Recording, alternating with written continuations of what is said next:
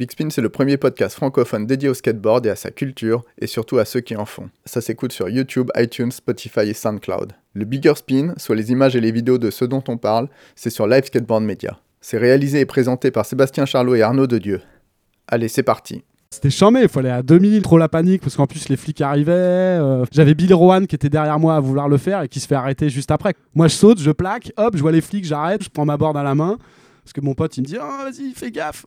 Bill Rowan derrière lui, euh, bah, complètement flyos, forcément, eh bah, il saute le gonze gap, il se fait arrêter direct. Et nous on part en courant. Voilà l'histoire du gonze gap.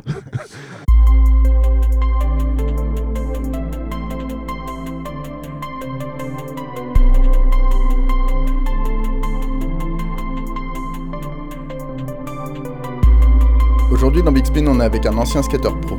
Aussi à l'aise en flip indie grab sur une grosse pyramide qu'en Faki au flip out en gapant le curb de Milano Central. Hyper actif et déterminé, motivé, il a mis le pied dans la porte pour mieux s'imposer dans le skate français tout en se projetant dans l'avenir, en pensant à la suite, à la reconversion. Avec lui, on va parler de ses débuts à Nantes entre la Beaujoire et Procé, skater 8 heures par jour, passer de 9 à 7,5, rider pour cliché, la Californie chez Gros Bill, faire le contest de Tempa, être marketable ou non, et il nous donnera son point de vue sur le rôle du skate shop en 2020. On est avec un entrepreneur, un musicien, un patron, un papa, un skateur de la Cité des Ducs. On est avec Thibaut Fradin. Big Spin Podcast.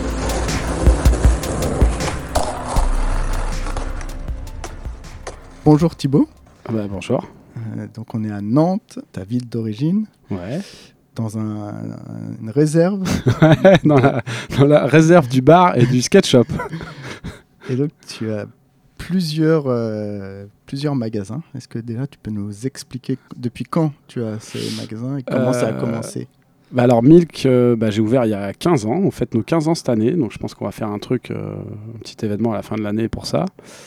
J'ai dû faire 3 ans en cumulant le shop et le fait d'être chez, le fait d'être chez Cliché. Et du coup voilà, et puis bah, petit à petit ça a évolué. J'ai évolué sur pas mal d'autres choses, on va dire en dehors du skate, entre guillemets, qui sont liées au skate, mais qui sont pas, qui sont très proches, mais qui sont pas du skate. Puis voilà, aujourd'hui, bah, il y a un bar, j'ai un magasin à la Baule, et puis on a le skate shop bar. Là c'est considéré comme un bar. Ouais, bah, on, on a une licence 4. hein. En fait, c'est un concours de circonstances parce que euh, en 2010, on a ouvert Click avec David David Coulio. pour séparer le skate de Milk. Parce que Milk, je fais que vraiment euh, des sneakers. Enfin, j'étais vachement sneakers, basket, etc. Et puis euh, d'autres choses euh, liées au skate, mais voilà, qui sont pas skate. Et du coup, en 2010, j'ai monté Click. qui était la suite de Sirocco. Qui Il en était la parle suite, dans son ex- épisode. euh, Exactement, voilà, qui était la suite de Sirocco. Donc on s'est associé avec David. Et puis euh, bah, on a fait jusqu'à 2017, sachant que euh, la localité, c'était pas la meilleure dans la ville. Donc au bout d'un moment, moi j'avais pas trop le temps de gérer le skate shop, donc c'est vrai qu'au bout d'un moment, bon déjà j'ai racheté les parts de David et puis j'ai arrêté parce que c'était trop compliqué pour moi de gérer euh, Milk qui fait qu'on gagne vraiment de l'argent et Click qui était un peu euh, le skate shop euh, corps à 100% pour parce la qu'on pouvait se cause. pour la cause, exactement. Mais au bout d'un moment, j'ai arrêté parce que je, je perdais de l'argent, donc euh, bon, fallait arrêter. Et le concours de circonstances a fait que j'avais un bar en face de Milk et que les gars, euh, mon équipe, m'ont un, peu poussé. Et puis moi aussi, le bar était à vendre depuis pas mal d'années. C'était un tout petit bar, je prenais aucun risque financier pour ça. Et du coup, on s'est dit, bah, on va racheter la licence et puis on va mettre le skate shop dedans. Quoi. Donc j'ai fait six mois de transition en mettant le matos euh, à l'arrache dans Milk derrière. si les mecs voulaient des machin, on les montait comme ça. Et puis euh, le temps qu'on retrouve un autre truc, puis bah, on a trouvé le bar en face. Donc c'était cool aussi. On a toujours aimé les lieux un peu, euh, pas DIY, mais un peu différents, ou faire des expos, faire Un des premières, un peu alternatif. Voilà, exactement, je cherchais le mot.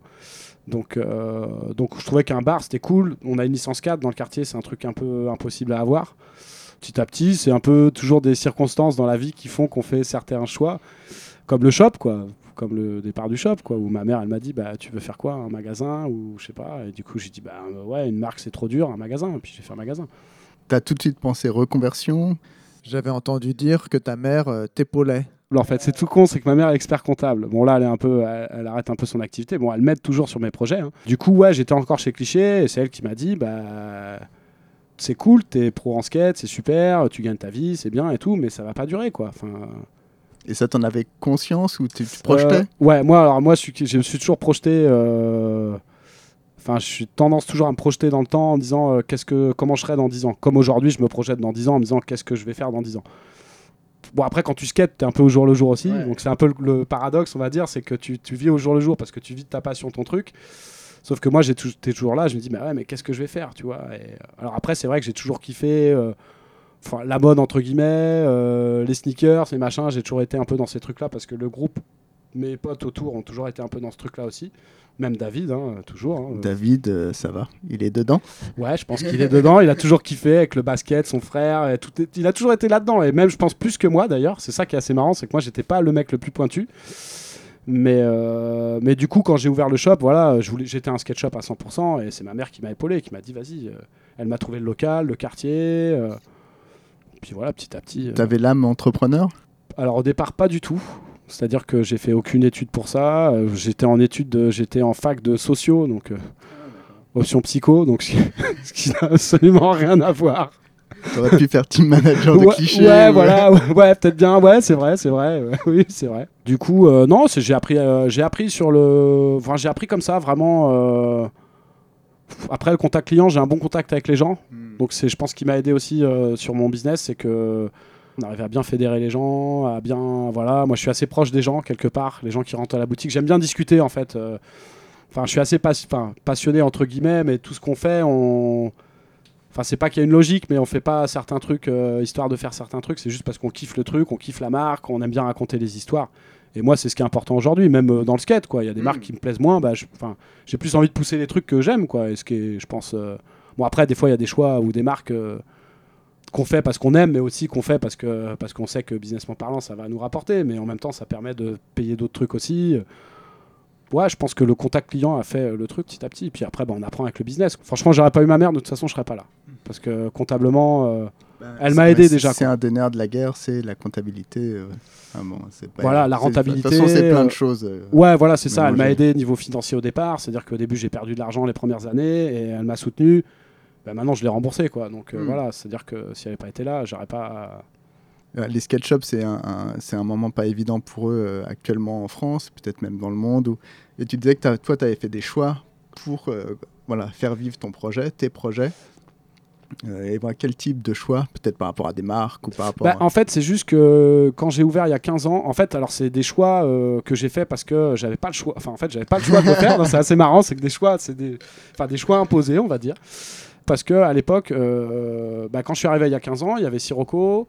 euh, et il y avait d'autres, il y avait NDJ qui était là aussi. Et du coup, quand je suis arrivé sur le truc, je pouvais pas avoir les marques que je voulais. Parce qu'il y a de la concurrence. Il y avait de la concurrence, il y des- avait des exclus, et ce que je comprends très bien aujourd'hui. Après, je, les je- distributeurs. Ouais, voilà, je le- critique pas euh, ce truc-là, sauf que bah, à l'époque, je pouvais pas avoir Nike SB arrivé juste sur le truc parce que Nike SB arrive en France 2004-2005.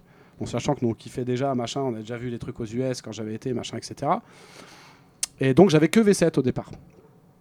Jean- America, c'était un peu. V7, ouais. Ouais, j'avais que V7 parce que j'étais sponsor au V7 pendant. Bah, j'étais toujours chez. Alors, est-ce que j'étais encore chez America à cette époque-là? Oui, si je, oui, si je crois que j'étais encore chez America, j'étais pas chez Adio. Donc j'étais encore sponsor V7. Donc V7 m'a soutenu. Puis bon, moi, je connaissais quand même Jean-Marc, ce qui a quand même un peu aidé. Donc j'ai un peu fait le forcing pour ça. Et puis, euh, bah, j'arrivais pas à avoir les marques que je voulais. Quoi. Il y a toutes les marques, tout le monde disait bah non, on travaille déjà avec euh, NDJ, on travaille déjà avec Sirocco, machin, on peut pas t'ouvrir un compte, sinon euh, voilà. Donc tout le monde m'a un peu fermé la porte quelque part, sans vraiment. Après, c'est de la Ah, Moi, logique. c'est du business. c'est Ouais, voilà, après je le comprends très bien. C'est, je veux dire, tu, enfin, tu travailles avec quelqu'un depuis 10 ans, il y a un autre qui arrive, euh, si tu sais que si tu l'ouvres, bah, ça va être compliqué avec celui avec lequel tu travailles. Donc bon, je le comprends bien et voilà. Et du coup, je me suis dirigé vers autre chose. Bah, j'ai commencé à faire euh, Jordan, euh, Nike, euh, puis rentrer tout ce genre de trucs. Ce qui, il y a 15 ans, tout le monde s'en foutait, on va dire. Concrètement, c'était pas trop la tendance Ouais. du moment. Sauf que moi, je kiffais déjà. euh, j'ai des potes qui collectionnaient depuis les années 90, bah, notamment David, euh, puis d'autres potes euh, de notre entourage comme Pierre, et puis d'autres gens. Donc, j'ai pris cette direction-là parce que j'y croyais et que je me dis, bah, c'est un truc qui peut potentiellement vraiment marcher. On a foncé là-dedans, et puis en fait, c'est trouvé qu'au bout de 3-4 ans, bah, c'est ce qui a permis de relever notre business et de vraiment bah, d'arriver où on en est aujourd'hui. Et puis de soutenir le skate, en fait. Grâce à ça, j'ai réussi à monter Click. J'ai réussi à apporter de l'argent pour monter Click, machin, euh, avoir un team de skate, parce qu'avoir un team pour un skate shop, c'est quand même pas facile. Euh, puis nous, on est assez généreux, entre guillemets, c'est-à-dire qu'on file une paire de shoes, une board par mois à tous les gars qui, qui rident pour le shop. Donc euh, quand t'as 10 mecs, bah, ça fait un budget. Donc euh, il suffit que les mecs soient un peu gitans, comme euh, trois quarts des gars dans le skate, et qu'ils perdent leur board, etc. en soirée, voilà, bah du coup ça coûte, ouais, ça coûte de l'argent. Et après en même temps c'est un kiff. Là, t'as 10 mecs sponsors Non, là j'en ai pas 10, mais à l'époque de Click on avait pas mal de gens. Et, euh, non, là j'ai moins de gars, je pense qu'ils sont 5 à peu près. Après ça a changé un peu à l'époque, parce que quand on a arrêté Click, forcément il y a des mecs qui sont partis, c'était un peu compliqué, machin. Donc euh, non, là je dois aider 5-6 gars, ouais, à peu près, ouais, je pense. Et ce moment où t'arrêtes d'être pro chez Cliché, tu t'es investi complètement dans, dans ces projets commerciaux. C'est difficile de- d'arrêter d'être sur la route, d'arrêter d'être pro ou comment on le vit cette période? Euh, c'était très dur les six premiers mois parce que euh, bah, c'était plus une par rapport au skate ou par rapport à cliché ou où moi j'étais toujours à 200% dans tout ce que j'ai fait dans le skate et j'ai beaucoup donné. Donc c'était un peu dur au début à me dire ah, putain euh, j'ai commencé à chercher d'autres sponsors. Puis moment j'ai lâché l'affaire. J'ai dit non vas-y j'ai pas envie de vaut mieux que ça s'arrête maintenant et Que de s'accrocher et de faire que des de euh, s'accrocher et de se dire ah, je vais être des sponsors et enfin, non je, je me suis, je suis pas enfin je suis pas comme ça et je sais pas enfin voilà c'était vraiment pas la façon dont je voulais arrêter ça. Après c'est vrai que c'était un peu dur six premiers mois j'avais plus trop envie de skater j'étais un peu blasé du skate en me disant ouais euh. et puis en fait au bout d'un moment je me suis dit, bah surtout j'ai commencé à bosser. Mon vendeur est parti à ce moment là donc je me suis retrouvé tout seul au shop à tout gérer.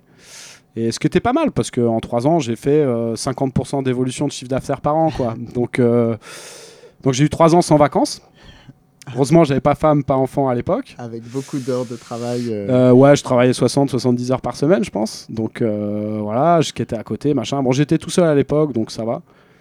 Puis de faire son truc, que c'est tu bosses pour ouais, toi, c'est quand même. C'est ton projet, donc t'as envie que ça marche. Ouais.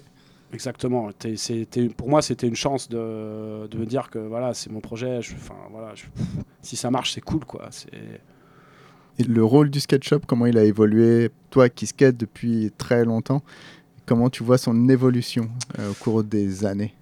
Alors c'est vrai qu'aujourd'hui, je trouve que ça a beaucoup évolué dans le sens où euh, un skate shop, c'est pas comme il y a 20 ans quand on allait à Sirocco et que c'était le, rendez-vous des skates. C'est un peu moins comme ça aujourd'hui. C'est encore un peu comme ça, mais ça a quand même vachement bougé avec Internet, avec euh, tout ce qui se passe aujourd'hui. Les réseaux sociaux, les, Les réseaux téléphones so- portables. Ouais, euh, exactement. C'est plus, euh, enfin, c'est plus le même vecteur qu'avant. Avant, t'allais prendre tes vidéos, t'allais, enfin, voilà, il y a plein de choses. Il y a plein d'informations que t'avais par le SketchUp Ouais. en fait. Que si t'allais pas dans le SketchUp, tu n'avais pas. Aujourd'hui, tu peux tout avoir. Tu peux acheter ton matos sur Internet. Tu peux tout faire. T'as même plus besoin d'aller dans un magasin. hmm. Enfin, tu peux être au courant de tout ce qui se passe. Et même, enfin, je veux dire, même nous, euh, on regarde nos téléphones, on regarde Trasher, on regarde machin pour avoir les infos sur nos téléphones. Donc de toute façon, on n'est pas, on peut pas, on n'a pas de leçon à donner Non, à non, qui que ce soit. Et puis si tu veux acheter le trasher papier en France, aujourd'hui, euh, le trasher américain papier, je pense que c'est très compliqué. Voilà, bon, tu peux le trouver à la maison de la presse, mais, euh, mais voilà, c'est tout, Mm. quoi. Donc, euh, oui, voilà, en plus, tu. enfin, Non, je pense que ça a changé, oui, c'est sûr, c'est sûr et certain. Après, justement, moi, je pense que. Il y a un moment donné, on va y revenir parce que. Parce que tu as un besoin de contact avec les gens quand même. Quoi. Enfin, je veux dire, euh, c'est quand même cool de discuter avec quelqu'un. C'est aussi pour ça qu'on a fait un bar, parce qu'on s'est dit, c'est cool de pouvoir discuter avec les gens. quoi. C'est cool que les gens ils viennent et que tu discutes de skate et de machin, et pas forcément de skate, de plein de choses euh, qui tournent autour du skate, la musique, plein de choses. Mais du coup, je trouve ça quand même bien. quoi. Ouais, je trouve ça quand même vraiment bien d'avoir. euh, Enfin, de garder ce lien social, je pense que c'est la force de toute façon des indépendants comme nous. Et je pense que. Et le skate, ça se transmet aussi comme ça, de toute façon. Et ouais, en plus, c'est ça. C'est un truc, euh, tu vois quelqu'un skater, t'apprends une figure comme ça. Enfin, tu t'apprends mieux comme ça, en tout cas, quand tu vois quelqu'un skater. Enfin, je- moi, en tout cas, à l'époque, j'ai appris comme ça. Bon, on regardait les vidéos d'abord, mais si tu voyais un mec super fort, euh, bah forcément, tu, tu, tu, voilà, tu, tu progressais plus. Enfin, moi, c'est en skatant avec tous les gars avec qui j'ai skaté que j'ai jamais autant progressé, de toute façon. Donc, euh, C'est une bonne transition. Euh, tes débuts dans le skate, et donc a priori, c'était grands frères qui t'ont emmené euh, là-dedans. c'est ça, exactement. Ouais, c'est mes deux grands frères qui m'ont emmené dans le skate. Et c'était en. Ouais, bah, de toute façon, raconte les années et tout ça. Alors mon frère, lui, il a commencé en 86. Euh, bah, je pense que c'était à l'époque petite board. euh, je sais pas si c'était vraiment les grosses boards, ça devait exister, mais on on n'avait pas ces boards là. On avait que des petites boards un peu banana board. Et puis euh, moi, j'ai commencé en 88. Donc lui, il skatait depuis deux ans. Je testais un peu comme ça, mais j'ai dû commencer vraiment en 88-89 à la médiathèque. Euh, sachant que mon deuxième frère, lui, a dû commencer un peu avant moi. Et lui, il faisait du freestyle. D'ailleurs, il avait fait une démo avec Jean-Marc V7 pour la, petite euh, anecdote. Du coup, c'est vraiment eux qui m'ont mis dans le truc. Il y avait toute une bande à la médiathèque, voilà, tout un crew de skateurs avec mon grand frère et tous les mecs de sa génération. Et du coup, c'est eux qui m'ont donné l'envie de skater, quoi, vraiment, quoi. Et puis on habitait à côté du spot surtout. C'est que moi j'habitais à, à- ouais, pff, à même pas à 500 mètres du spot, quoi. Donc, euh, Ah, du spot de la ouais, médiathèque. exactement. Ah, d'accord. Ouais. Donc euh, du coup, c'était charmé. Moi, le soir, je posais mon sac, j'allais skater direct, quoi. C'était vraiment. Il y a cette histoire où tu étais tout le temps au skatepark de procès aussi. Enfin, tu... Ouais, en fait, procès. Ouais, alors après, euh, Le quand fameux skatepark de procès. Ouais, c'est ça. En fait, procès, ça s'est fait après parce que ouais, la Med, j'ai dû commencer 88-80 ce qui était là-bas. Ouais, ouais, ça date, c'était parce que David euh, expliquait un peu les... Ouais. que lui allait te voir à, à procès. Ouais, c'est ça. Et alors, procès, ça s'est fait en, je crois que c'est 92 ou 93. Ah, d'accord, c'est beaucoup plus tard. Ouais, c'est 92-93 qu'ils ont fait le parc. Bah, je me rappelle, on a tous fait des pétitions pour qu'ils fassent le parc et tout, euh, machin. Et du coup, euh, ouais, quand ils ont fait ça, bah après, euh, ouais, moi j'ai commencé à faire de la courbe en fait là-bas. Et puis, bah, vrai que je kiffais la courbe. J'étais assez plus doué que ça en courbe, donc, euh, donc du coup, ouais, moi j'y skatais tous les jours là-bas, quoi. Puis c'était pas si loin non plus de chez moi, donc. Et tu te souviens de tes premières boards, des premières vidéos que tu as pu voir? Alors, première board, euh, non, je les suivais. Alors, au début, je pense que mon, mon frère devait avoir une Variflex, je pense. La première board où j'ai skaté, j'étais en paraboots. pantalon, je me rappelle encore, un pantalon en velours paraboots, euh, Variflex. Donc, ça va être les premiers ollies que j'ai essayé de faire. De vraiment tester, je lui ai chouré sa board en cachette, machin. J'étais parti à la médiathèque, hop. Et puis la première board que j'ai eue, c'était une board de merde type euh, Hawaï, euh, ce genre de truc avec les rails, euh, l'hôtel. Super les roues dures. Ouais, euh, voilà, exactement. Euh, que mes parents m'avaient acheté en Angleterre, je crois que c'était à Plymouth. Enfin, je sais pas comment on dit Plymouth. Ah, ouais, ouais. ouais. D'ailleurs, j'avais cassé le truck le premier jour. Truck arrière, monter sur une poubelle, sauter, genre boneless euh, poubelle, euh, casser le truck, cacher la board dans la chambre pour dire que non, non, elle est où ta planche? Bah non, mais elle est dans le coin là. euh. Donc euh, voilà, j'ai un peu les boules de me faire défoncer parce que bah, le premier jour, je casse la board. Quoi. Donc euh, l'histoire commençait comme ça, donc je me suis dit, ok, je pense que, je pense que je vais casser des trucs. Quoi. je cassais pas les boards, mais j'avais toujours une galère. C'est-à-dire que gamin, toujours une merde. Une galère de roulement, de, de visserie, de... Bah, c'était le problème. C'est pour ça que c'était bien les sketchup à l'époque. C'est qu'on était tout le temps en galère. Quoi. Franchement, euh, t'allais C'est tout le temps en sketchup que- pour avoir un petit boulon, un truc. Moi, je pense que le sketchup a encore ce rôle-là. D'ailleurs, aujourd'hui, c'est assez marrant. Ouais. On peut faire un parallèle avec. euh, On a toujours ce rôle de dépannage quand même. Et que le mec qui skate vraiment, il vient quand même dans un sketchup. T'as toujours besoin du sketchup. À, 14h sur le spot, quand tu viens de péter ton roulement, ou que tu as les vis Euh, qu'on bah, pétait, franchement, t'es bien content. Quoi. Il faut aller au SketchUp. Ouais, ouais. Bah, nous, aujourd'hui, tu peux venir à minuit, changer ton roulement au bar, parce que le bar est ouvert jusqu'à 2h du matin. Ah ouais. Donc, si tu veux vraiment, si t'as vraiment une galère de board ou quoi, tu peux venir, enfin, du jeudi au samedi jusqu'à 2h du matin. Putain, ouais, t'as vraiment euh, euh, inventé un concept euh, qui innove là. hein. On n'a on n'a pas vendu beaucoup de boards à cette heure-là, mais euh, on flippe un peu d'ailleurs, parce que si le mec est super bourré qui part avec la board, on se dit qu'est-ce qu'il peut Putain, faire ouais, le coup de la responsabilité. Ouais. Elle est encore accentuée, mais bon, là, on dit, bah, c'est à tes risques et périls. hein. Bon. Ouais, c'est rigolo, ouais.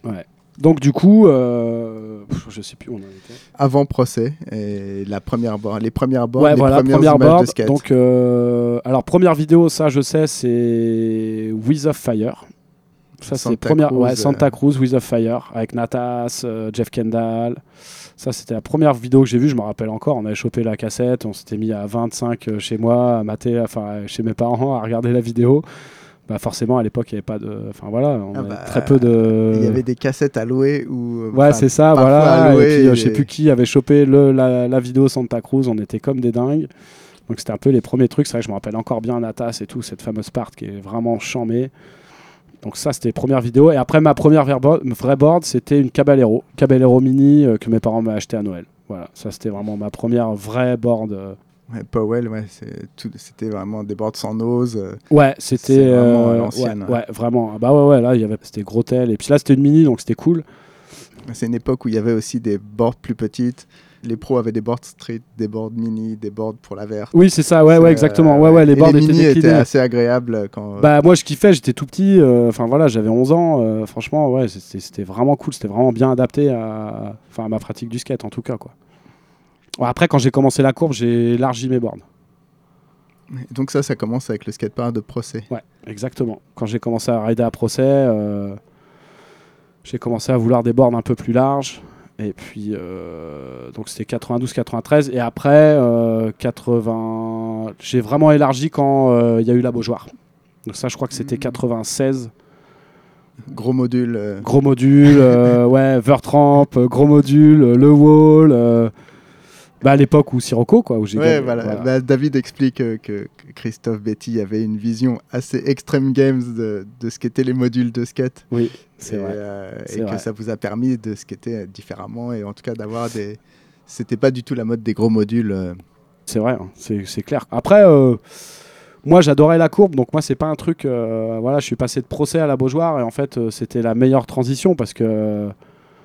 Bah, parce que je passais d'un truc qui était quand même vachement à l'arrache, euh, procès, c'est le truc pas régulier. Euh, franchement, quand on, a, bah, quand on a vu la construction du truc, on s'est dit putain, ça va être euh, à l'arrache. Il y avait des endroits, il y a de l'over verte. Enfin, c'était vraiment euh, sketchy, ce que je trouve bien aujourd'hui parce que ça fait un peu DIY. C'est assez marrant d'ailleurs, on revient un peu à ces trucs-là. Et du coup, après, la Beaujoire, module en bois, super lisse, euh, voilà, nickel. ouais, bon, c'était quand même cool. Enfin, moi, en tout cas, j'ai bien kiffé cette période-là.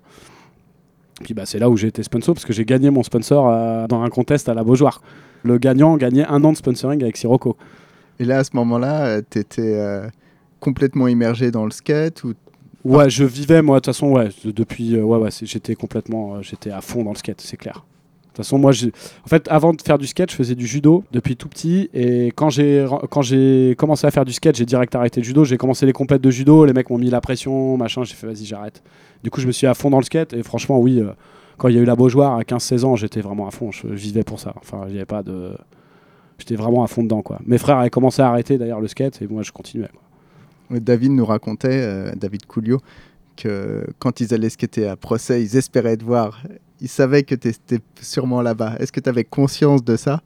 Euh, Que tu non. passais la barrière et que c'était quand même un truc fou? Euh, non, j'avais pas plus. euh, Bon, après, je savais que j'avais quand même un niveau, mais euh, j'étais pas. Non, pas plus que ça. Je pensais pas. Parce qu'après, on était plein à skater aussi, et Mm. euh, non, j'avais pas forcément. Il y avait quand même des mecs forts aussi à l'époque. hein. D'autres gars qui ont arrêté, machin, qui étaient, qui skataient quand même vraiment bien, quoi. Donc, euh, après, oui, la barre, moi, j'étais un peu foufou, c'est sûr. J'étais déjà un peu ouf, quoi. Enfin, entre guillemets. J'étais déjà un peu plus engagé, on va dire, que les autres. bah, Ça reste euh, engagé la barre aujourd'hui, non? Ouais, franchement, parce qu'en plus maintenant j'habite juste à côté de Procès, donc j'emmène mon petit de 4 ans à. Procès, donc on fait des descentes ensemble et tout, assis, etc. Et c'est vrai que quand je vois la barre, je me dis ouais, quand même, faut, faut y aller quand Faut même. y aller, ouais. ouais. ouais, faut aller bien vite, faut, ouais, faut pas se louper quoi. Ouais, ouais, ça va. C'est faisable, mais ouais, quand même. Tu, le, tu le referais aujourd'hui? Tu es capable de le faire aujourd'hui? C'est une Euh, question. euh, je pense que je serais capable. Après, il faudrait bien me chauffer. quoi. Parce que là, je vois, euh, la dernière fois, enfin là, je suis bloqué depuis un mois en fait. Bah, j'ai fait 10 bornes à Paris en skate en fait. Bah, C'était un vendredi 13, donc je me suis dit, forcément, il va m'arriver un truc. Et en fait, j'étais à Montran-Carnac, qui est tout en haut de Paris. J'ai fait Montparnasse, aller-retour. hein. Montparnasse, euh, ouais, alors, c'est en banlieue. euh, alors c'est en banlieue, c'est tout au nord, donc c'est euh, Front Populaire. Donc j'ai fait Montparnasse, Front Populaire, aller-retour en skate. Donc bonne mission. Je me suis dit putain, et je- le lendemain je me suis dit putain, j'ai pas de courbature et tout. Et en fait le dimanche j'étais à procès justement. Petit caillou sur le sol. En fait j'ai pas, je suis pas tombé, mais j'ai bloqué le truc. Je suis fait un, ah j'ai une douleur depuis un mois, je peux pas courir en fait. Ça t'a coincé Ouais, complètement ouais, euh, ouais, devant. ça- ouais, exactement. Donc, euh, du coup, je me suis dit, ah ouais, bah, vendredi 13, c'est ça. C'était un signe. C'était.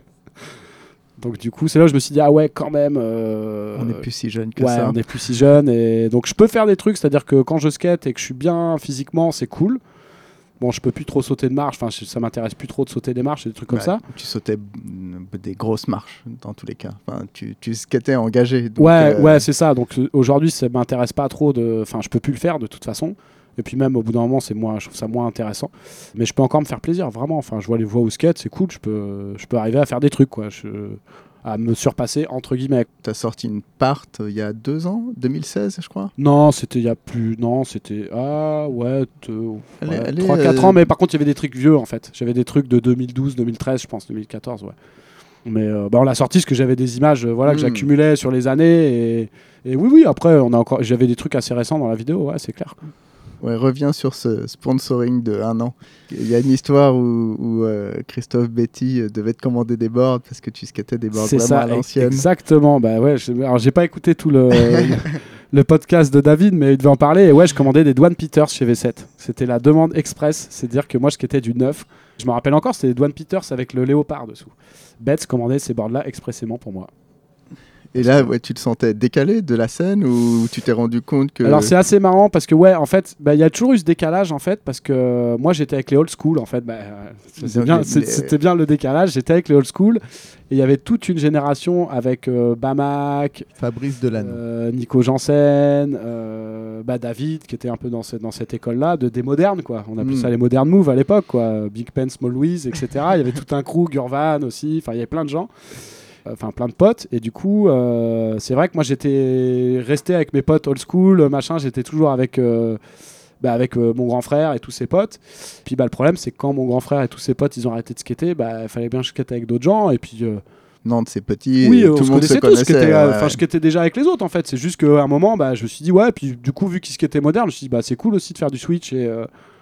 Euh, Enfin, moi, je me suis toujours remis en question. Je suis pas quelqu'un qui est bloqué sur un truc en me disant ouais, je vais faire. Mais à l'époque, il y avait quand même un vrai. euh, Un vrai décalage. Bah, je me suis fait quand même tailler par tous les Lyonnais. euh, voilà. Co- bah, c'était une histoire, c'est comment on peut. euh, parce que je gagnais des Coupes de France, machin. À l'époque, je gagnais des compètes. Et je crois que les gars avaient dit Ouais, mais comment un mec euh, peut être premier du classement en faisant des Telegram One Foot? Après, euh, c'est c'est la vie et chacun. C'est le skate. c'est On le skate. euh, on n'avait pas le droit de pour faire des après. voilà, j'ai skaté pour cliché après. Ça n'a aucune. euh, C'est ça que je trouve intéressant dans le skate aujourd'hui, c'est que c'est plus comme ça. Mais à l'époque, il y avait un vrai gap entre old school et new school. Quoi. Il y avait, il y avait deux écoles. quoi. Il y euh, avait des vraiment. tricks interdits qui, Ouais, sont, euh, qui sont revenus après aujourd'hui. Bah, bon, Bunny euh, Anna, après, je sais pas si c'est vraiment revenu, mais des trucs comme ça où tout le monde. Enfin, voilà, si tu Voilà. faisais ça, c'était. c'était euh, on, voilà. on- on pense très fort à Yann Garin. Oui, oui, c'est vrai, oui, bah oui, c'est vrai. Bah oui, Chichi faisait ça, oui, c'est vrai. En plus, ah oui, je ah bah oui, c'est vrai. Ouais, ouais, c'est vrai. Et après, tu en as souffert de ces rumeurs ou de ces dires ou, ou est-ce que voilà, est-ce que c'était ça t'a affecté? après, euh, moi, c'est marrant parce que. Alors, je sais pas si on peut appeler ça de la résilience, mais moi, je me suis toujours servi de ces trucs-là pour me dire, bah, vous- enfin, ça m'a motivé à me dire, bah, vas-y. euh, Enfin, c'est pas, je vais leur montrer, mais juste. euh, Il se passe un truc là. Je, Je peux il y a peut-être moyen de- mais je peux skater aussi, peut-être euh, faire du switch, peut-être faire d'autres trucs. Et moi, ça m'apportera autre chose. Et puis, euh, ouais, non, j'ai jamais. euh, Enfin, c'était plus un moteur en fait de dire, bah vas-y. Comment on se remet en question? Qu'est-ce qui se passe? Il y, avait une histoire où tu avais tout réappris le skate. euh, Bah, j'ai appris à faire le switch, j'ai rappelé les, les flip front parce que je faisais les flip front à l'achat de Mosca entre les jambes, euh, voilà. Donc j'ai appris à faire ça. Après, j'étais, je skatais beaucoup, hein. je skatais 5-6 heures par jour. C'est vrai que quand je vois les mecs aujourd'hui, ça skate moins. Entre guillemets, quand je vois les gars de mon team, je dis, bah c'est cool, tu vois, ils skatent, mais si tu leur proposes une bière, euh, tu vois, tu- ça peut te chiller plus vite que moi, j'étais vraiment déterminé. Enfin, je veux dire, à tel point que je passais voir les gars. Je dis, bah on y va, on va skater. Euh, Je skatais, euh, enfin voilà, je vois, quand en tout cas, quand j'étais gamin, je skatais 6-7 heures par jour le samedi. Et après, ouais, j'ai toujours beaucoup skaté. Donc, euh, ouais, moi, je ouais, j'étais assez motivé, quoi. Donc, euh, Et tu as fait partie de ces gens qui ont beaucoup skaté. Et, euh, Ouais. ouais, c'est vrai qu'aujourd'hui, on- il y a quand même des gens qui ont beaucoup plus skaté que d'autres et ouais, qui ont plus aimé ça. Je sais pas, je sais pas comment le définir, mais c'est vrai que. C'est ça. Après, moi, j'étais euh, full skate à fond, euh, même si je faisais de la zig déjà, Voilà, parce que j'ai commencé, j'ai commencé le groupe à faire 16 d'autres ans. J'ai Ouais, commencé mon groupe, euh, j'avais 16 ans, donc euh, je fais encore de la musique Mm. aujourd'hui. Donc voilà, moi, fallait que je skate, quoi, tout Ouais, simplement. un C'était peu un besoin, quoi. Ouais, voilà, exactement. Ouais, ouais, exactement. ouais, Après, je vrai. t'avais pas spécialement perçu comme ça. Ça fait longtemps qu'on se croise et. Oui, oui. euh, Bah, j'ai toujours eu besoin, je pense, de. Maintenant, je suis peut-être un peu plus calme, mais ouais, j'ai besoin de dépenser une énergie. Bon, là, je suis un peu frustré aujourd'hui parce que j'ai pas trop le temps de skater. Bon, après, je bosse beaucoup, donc ça compense Mm. peut-être euh, ce truc-là. euh, mais, euh, mais ouais, non, à l'époque, j'avais vraiment besoin de skater. Vraiment, c'était vraiment un besoin euh, de skater tous les jours, euh, au moins deux heures, euh, enfin, voire plus, euh, pour. euh, voilà, je sais pas, on a tous des.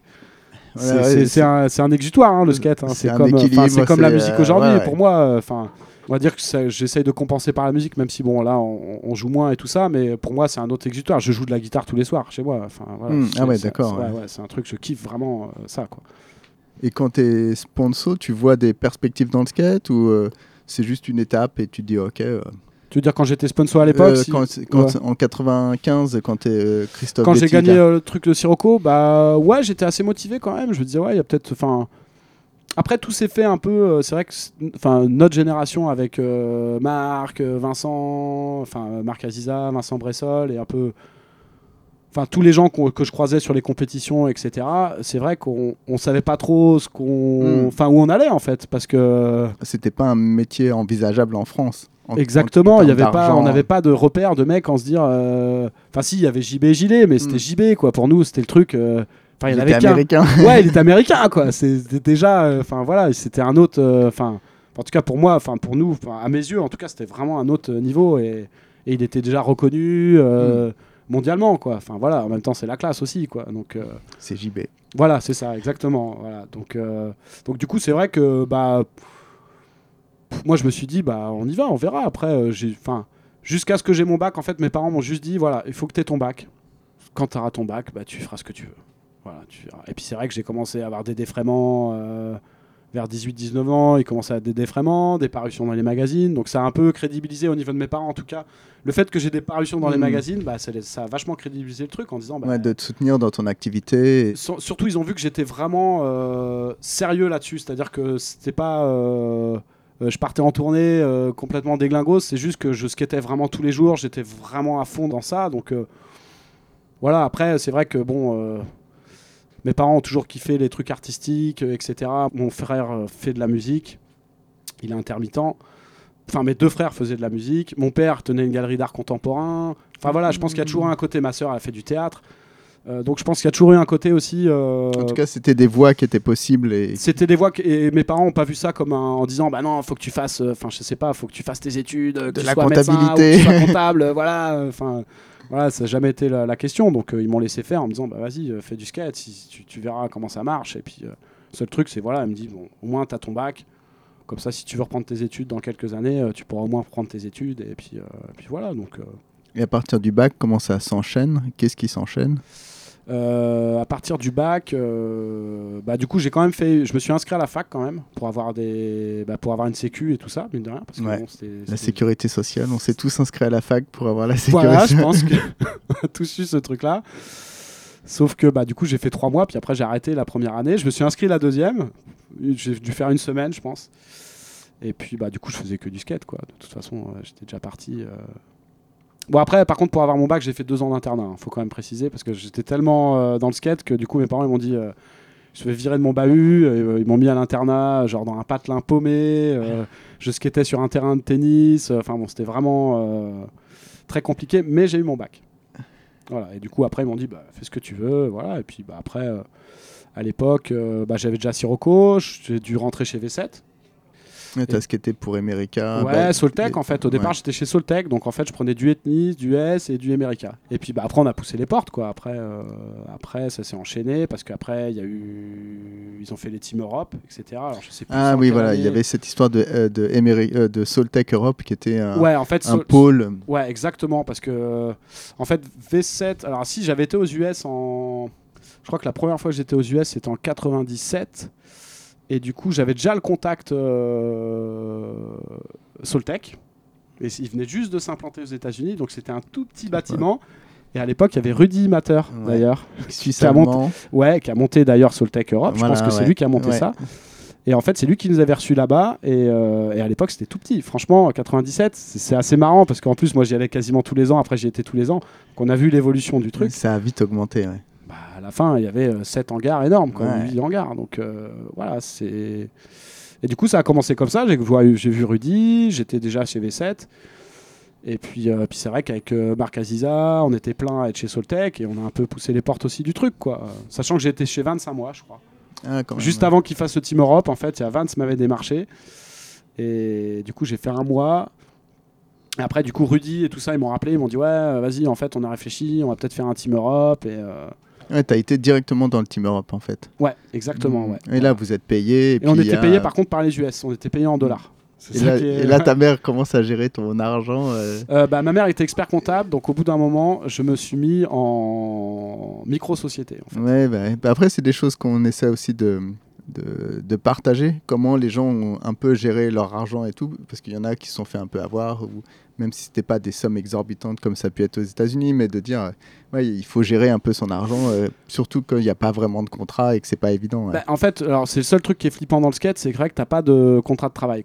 C'est que de la prestation. Donc du coup, euh, déjà c'est un peu compliqué. Trouver une assurance, c'est compliqué. Est-ce que tu vas avoir un assureur, tu dis je fais du skate, je peux me défoncer tous les jours, je peux me péter une jambe, c'est un peu compliqué. Alors après, ce qui, enfin moi le truc, c'est que ma mère m'a dit tant que tu gagnes pas de plus de 1005 par an, de toute façon tu seras pas emmerdé, tu seras pas imposé, donc donc c'est pas très grave. À partir du moment où tu gagnes un peu plus, faut peut-être te déclarer, voilà. Et c'est à partir de ce moment-là où je me suis un peu déclaré en disant bon, Euh, ça devient parce qu'après si tu te fais rattraper, il y a certaines personnes en Europe qui se sont fait rattraper. Voilà, c'est ça, ouais. Euh, je crois que Flo Marfin a dû se faire rattraper, je Ouais, crois. je crois, qu'il- effectivement, ouais, ouais. je crois. Enfin, en Mm. tout cas, c'est ce que j'ai entendu. Et du coup, bah, tu- ça peut coûter cher. Donc, euh, du coup, je me suis déclaré. Alors après, ça coûtait quand même cher parce que évidemment, à partir, bah, déjà à partir du moment où j'ai eu mon statut, donc j'avais une sécu, bah, j'ai inauguré direct. Je me suis fait opérer de la cheville.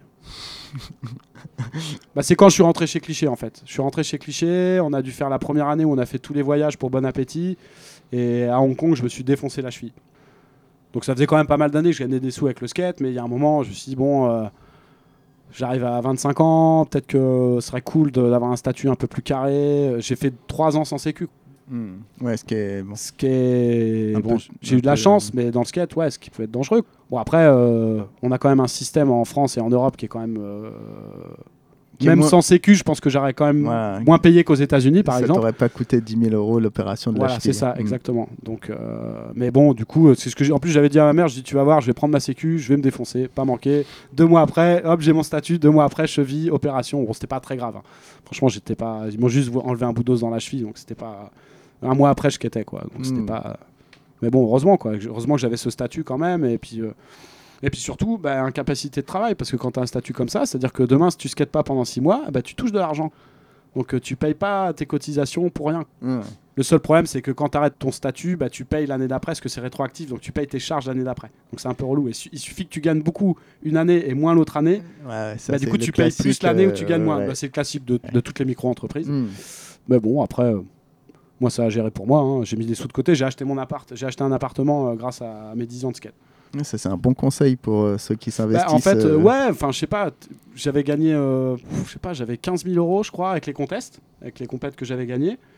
Et du coup, il y a un moment, je me suis dit, bah, je fais quoi de ces sous, quoi? Mm. C'est où je les fume, ils vont partir en fumée, en, enfin voilà, en n'importe quoi. Ou alors je les investis, et je les ai investis, quoi. J'ai acheté un appart, je sais plus, 50, 60 000, euh, j'ai mis 15 000. Bon, j'ai galéré, par contre. T'avais pendant- 20 balais ou? Un peu plus J'avais, euh, non, j'avais, ouais, 22, 23, je crois. Et du coup, euh, je me suis dit, bah, je suis jamais chez moi, donc je vais payer un loyer pour rien. Ouais, du coup, j'ai acheté un appart. Bon, je galérais par contre, hein, parce que j'avais euh, 6 ou 700 euros de crédit par mois, donc euh, franchement, euh, quand je gagnais voir, 1000 balles, euh, j'avais 300 balles, sauf que dans le skate, tu payes rien. Ouais, t'es tout le temps soit en tour, soit. ouais. J'avais ma bouffe à payer, on, on donc il fallait mieux que je sois en déplacement. Du coup, je bougeais tout le temps. Donc fallait mieux que c'est pour ça que je bougeais tout le temps aussi, parce qu'il fallait mieux que je sois en déplacement en fait, parce que du coup c'était plus rentable pour moi quoi. Parce que j'avais des frais quoi. Donc euh, vu que j'avais que des frais au départ euh, quasiment, donc euh, enfin j'avais beaucoup de frais de déplacement, donc c'était cool. Donc euh, voilà, donc j'ai galéré. Je pense que j'ai galéré quand même pas mal pour ça.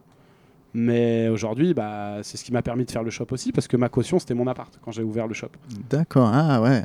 Donc euh, ça ma s'est mère bien elle m'a aidé. goupillé, ouais. Elle m'a aidé, mais en même temps. Euh, T'as fait des choix c'est moi qui étais voir la draconiens. banque tout seul. hein. Hmm. J'étais voir la banque tout seul en disant Ouais, je veux emprunter, je veux faire tant. Ouais, vous avez une caution Bah ouais, j'ai un appart.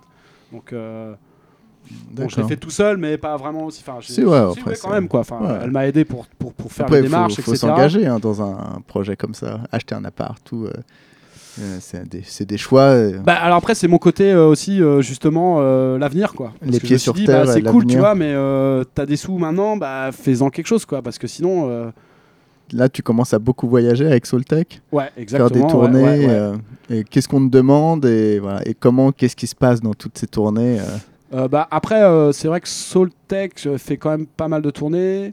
Il y avait Square, mais c'est surtout quand je suis rentré chez Cliché où vraiment on a fait les grosses tournées, où là j'ai vraiment plus voyagé. Tu fais partie de ceux qui ont vraiment connu les bonnes années, euh, bah, donc les Bah années ouais, Salomon. alors après, c'est Mm. vrai qu'avant Cliché, j'ai quand même bougé parce que je, je prenais beaucoup les devants en fait.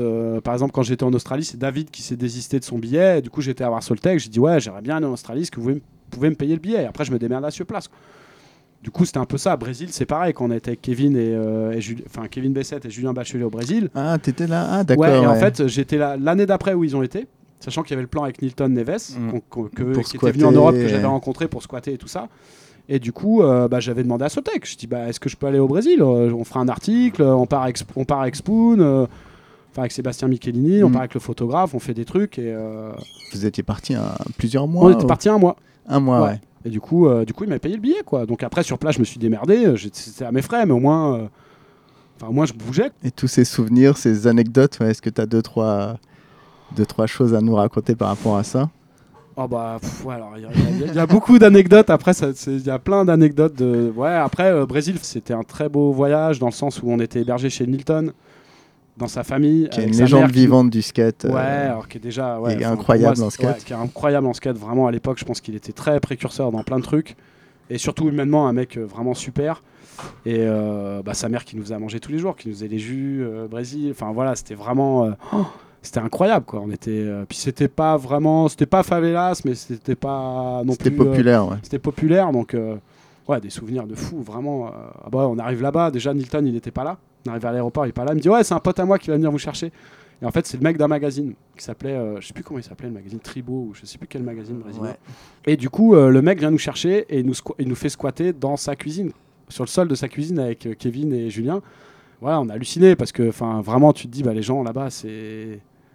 C'est jour à la nuit, ils ont, enfin, ils ont le cœur sur la main. Quoi. Ouais. On est arrivé premier jour, direct, on squatte dans leur cuisine. On a squatté trois jours le temps que Nilton y, y revienne, parce qu'il était dans le sud et le temps qu'il revienne à, à Sao Paulo. Donc, euh, donc ouais, non, Brésil, c'était vraiment, enfin, ouais.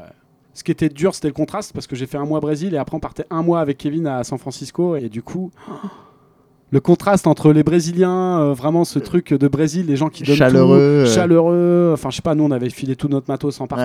Ouais. Enfin, ah, mais partout où on allait, c'était incroyable, vraiment. Franchement, les gens, ils nous invitaient partout. euh, S'ils n'avaient pas de thunes, ils te donnent tout. Enfin, c'est vraiment.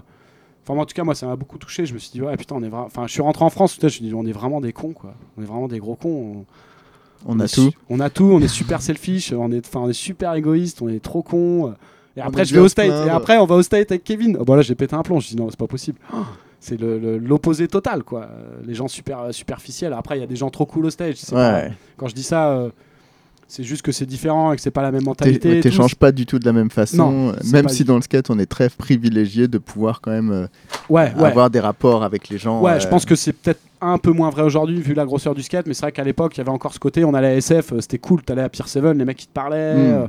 Enfin, certaines personnes, genre Carl Watson, euh, quelques gars comme ça, je m'en rappelle encore, trop cool. Quoi. Carl Watson, euh, connu pour euh, vraiment euh, Franchement, parler le à tous premier les truc, Français. je vais le voir, je lui dis ouais, you, you know lui pas, il me dit ouais ouais, je mais c'est mon pote et tout, hein, direct. Enfin bon, après tous les plans, voilà, enfin trop cool, vraiment.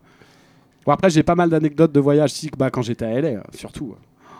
Bah, quand on arrivé, première fois où j'étais au State, on a rencontré un mec qui s'appelle le Vieux Bill. Alors ça c'est une légende, je sais pas, il y a pas, il y a des gens qui l'ont connu parce que. Et ça, c'était avant ou après le Brésil? Alors c'était, alors ça non, ça c'était le premier trip que j'ai fait. Le Brésil c'était euh, plus tard. Ça c'était. euh, Bon là ouais c'est un peu pas du tout chronologique C'est on va pas dire. grave. le voyage aux States, c'était la première fois que j'allais euh, aux États-Unis avec, avec Ambroise et puis Gaëtan.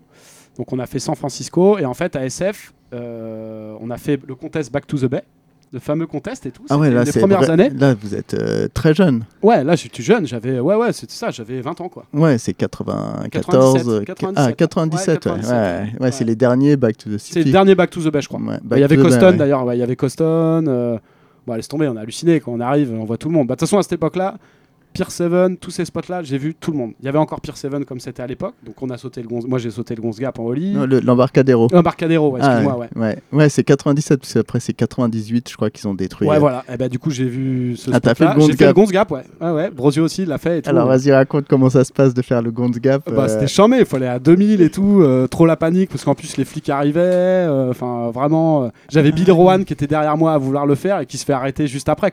Moi, je saute, je plaque, hop, je vois les flics, j'arrête et tout, je prends ma board à la main parce que mon pote il me dit, oh, vas-y, fais gaffe. Bill Rowan derrière lui, euh, bah, complètement flyos, Ouais. forcément, euh, bah, il saute le Gonz Gap, il se fait arrêter direct. Et nous, on part en courant. Voilà l'histoire du Gonz Gap. Donc j'étais content de l'avoir fait, mais euh, c'est vrai que ouais, c'est ouais. Bah ça, première fois au State, et du coup on fait contest Back to the Bay. Et je rencontre, il y a un vieux mec de 60, euh, pff, il avait quel âge, vieux Bill? 65 ans? Truc comme ça. Qui était, euh, qui hébergeait Carlos de Andrade D'accord. à l'époque. Et du coup, Carlos avait gagné d'ailleurs Back Ouais. to the Bay en amateur, je crois. Skater brésilien qui gagnait brésilien tous les qui gagnait tous les contests, qui était assez incroyable. Et du coup, le vieux Bill vient me voir, vient nous voir et nous dit ouais, euh, moi j'habite à LA, j'ai un appart et tout, euh, je peux vous squatter et tout quoi. Nous on n'avait pas forcément prévu d'aller à LA, tu vois, et du coup euh, on s'est dit bah pourquoi pas quoi. Et du coup bah, on, on a, on a atterri chez le vieux Bill et il habitait à Santa Monica. Et du coup on allait à Sainte Gap tous les jours, euh, ce qui était et, et surtout lui il nous emmenait sur tous les spots. Il dit Ah vous voulez aller où? Tel spot, ok. House, ok. Il habite, bah, c'est pas loin en plus, House, Ouais, ouais. pas très loin. Euh, et puis on a fait tous les skateparks, Ventura Skatepark, euh, enfin voilà. Et du coup, c'était le vieux Bill, quoi. C'était un peu la légende. Parce que Robbie McKinley avait squatté chez lui euh, pendant des années. D'accord, ah, c'était lié à tout. tout Ouais, alors c'était le vieux Bill. Alors après, il y a un peu des stories, un peu. bon, je vais y a pas, je vais toujours. pas rentrer dans, dans les détails de ça, mais bon, il y a On des stories imagine un peu, sur les petits enfants, enfin bon, etc. Que bon, c'est vrai que quand je dormais chez lui, parce qu'après j'y suis retourné en plus. Euh, j'ai toujours un peu flippé, mais bon, après, il s'est jamais rien passé. Il s'est jamais rien passé, il n'y a jamais eu de problème, mais en tout cas, voilà. Y a- Les histoires de stories, chez le vieux Bill restent chez le vieux Bill. chez le vieux Bill, quoi. Ouais. N'empêche qu'il m'a sorti un, un trasher de 84 et il a une paru dans le bol euh, à 65 ans à faire un kickturn dans. Voilà, il me l'a sorti, il me l'a offert le trasher. Je l'ai encore, 84. Tu vois le vieux Bill qui fait. euh, voilà. Bah, D'ailleurs, il joue dans Macadam Cowboy. Tu vois, c'était le mec un Ah ouais? artiste. Ouais, ouais. Un mec qui a une touffe, machin, on le voit pas beaucoup, mais euh, voilà. C'est le vieux Bill, c'est la légende. D'accord, ah ouais, t'as vraiment, euh, ouais, ouais. t'es vraiment euh, retourné, tu l'as vu. Tu Bah, en fait, euh, parce que l'année d'après, j'ai gagné le Van Swap Tour. Où il y avait Bastien, machin. Où c'était là, ouais, je crois que c'était 98 ou 99. J'ai gagné le Van Swap Tour. Ah oui, c'était une série de contests et après on t'envoyait la faire les. et ouais. Du coup, j'ai gagné. voilà, c'est la seule fois où j'ai battu Bastien, un, Bastien un contest. Hein, je sais pas comment. Bastien euh, je Salabanzi. devais pas être en forme ce jour-là. Enfin, j'ai eu du bol. Hein, voilà. Donc, et du coup, j'ai gagné le Van Swap Tour. Et du coup, j'ai appelé le vieux Bill. Je lui ai dit, bah, vieux Bill, euh, je viens aux US. euh, Est-ce que tu peux me squatter? Parce que du coup, le Van Swap Tour, ça durait qu'une semaine.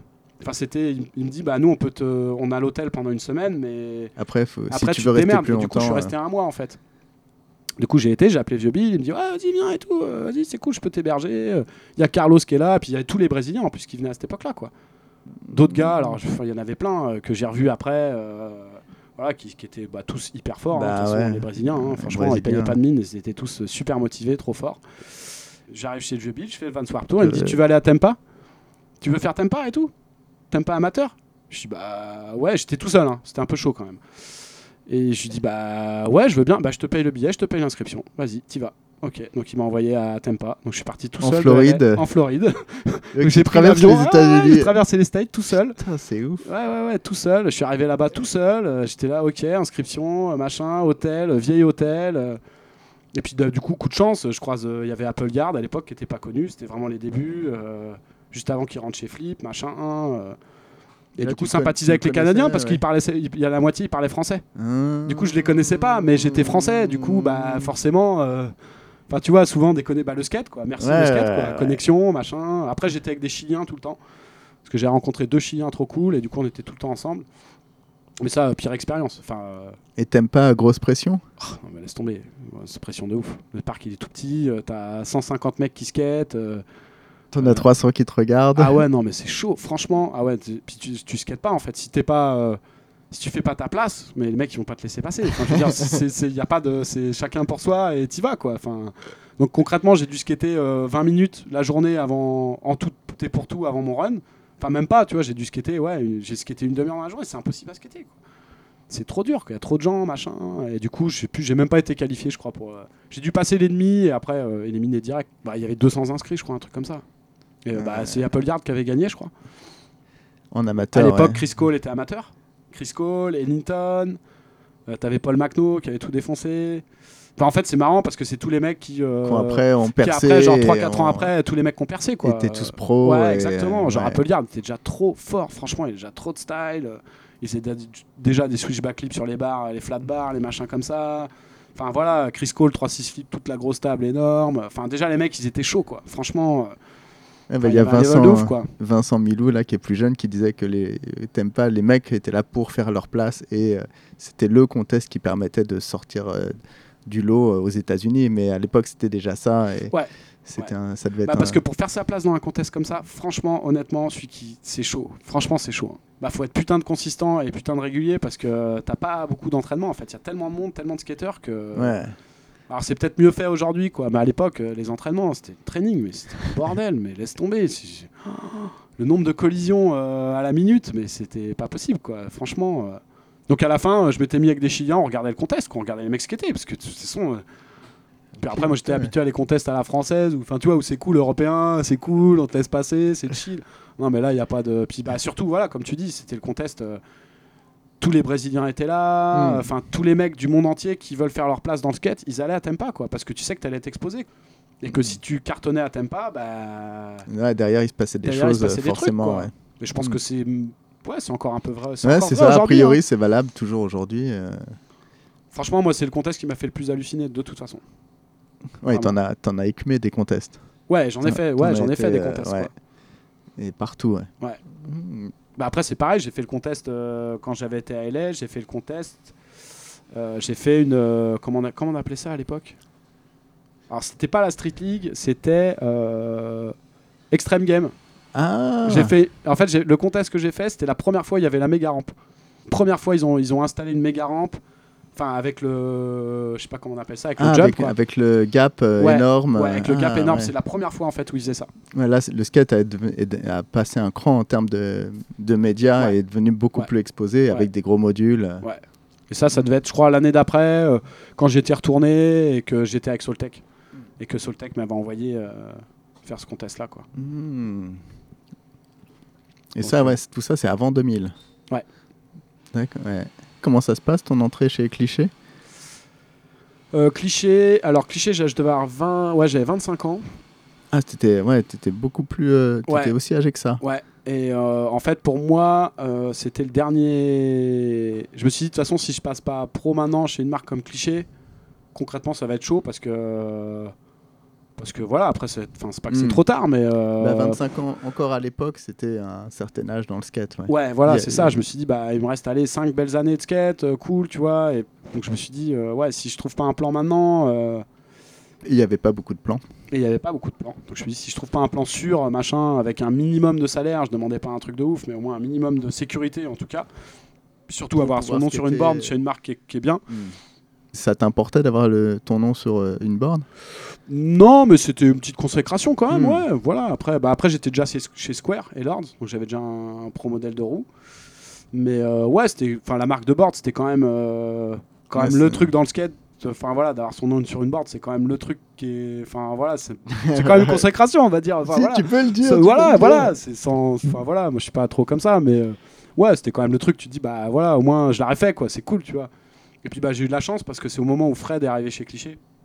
Fred que- Mortagne. Ah oui, le retour de Ouais, Fred. de euh, Fred, chez, de Fred en, En France. Et du coup, euh, c'est au moment où voilà, et puis c'est un peu Fred qui a dit à GG ouais, ce serait cool de prendre parce que Fred en fait pour la petite histoire, c'est que quand j'allais aux US et, et qu'il était en train de filmer Menigmati, on se voyait le soir et je faisais du repérage de spot avec lui. Comme ça, enfin je l'ai fait deux trois fois et on jouait au tennis le soir, on se voyait parce que je voyais personne. Enfin, il y a des fois où j'étais aux US, je suis resté deux mois et j'étais tout seul à squatter chez euh, Sacha Stenhorst, le mec Ah qui était, euh, qui était team Ouais, manager qui était euh, team manager ouais. Soltech, America. Et du coup, je squattais chez lui, mais des fois, je voyais personne. J'avais pas de caisse, machin. Euh, si les mecs, ils, ils venaient pas me chercher pour les skater, bah, je, je faisais rien, quoi. Ah ouais, parce que quand tu étais chez America, tu allais régulièrement aux États-Unis. Ouais, euh, euh, je me faisais l'émission. Puis Sacha, une fois, il m'a dit, bah vas-y, viens et tout. Du coup, je suis resté euh, deux mois chez lui. Et du coup, Fred, il venait me voir, peut-être par pitié ou je sais pas. non, je pense juste pas. pour parler Ouais, français. voilà, euh, et puis euh, voilà, et puis du coup il m'emmenait, on faisait un peu de repérage de spots, c'était l'époque de Mick Mati, du coup j'avais pas mal skaté avec lui, enfin skaté, j'avais pas mal fait de trucs avec lui, c'était cool, puis voilà, j'ai toujours, toujours très bien entendu.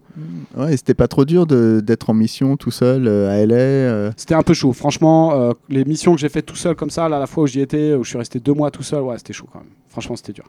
de, ouais, après, Ouais. c'est le contact avec les gens, c'est tout un tas de choses. Ouais, et bah alors chez Sacha c'était dur parce qu'il habitait à. Il habitait, alors, je sais plus, dans le sud.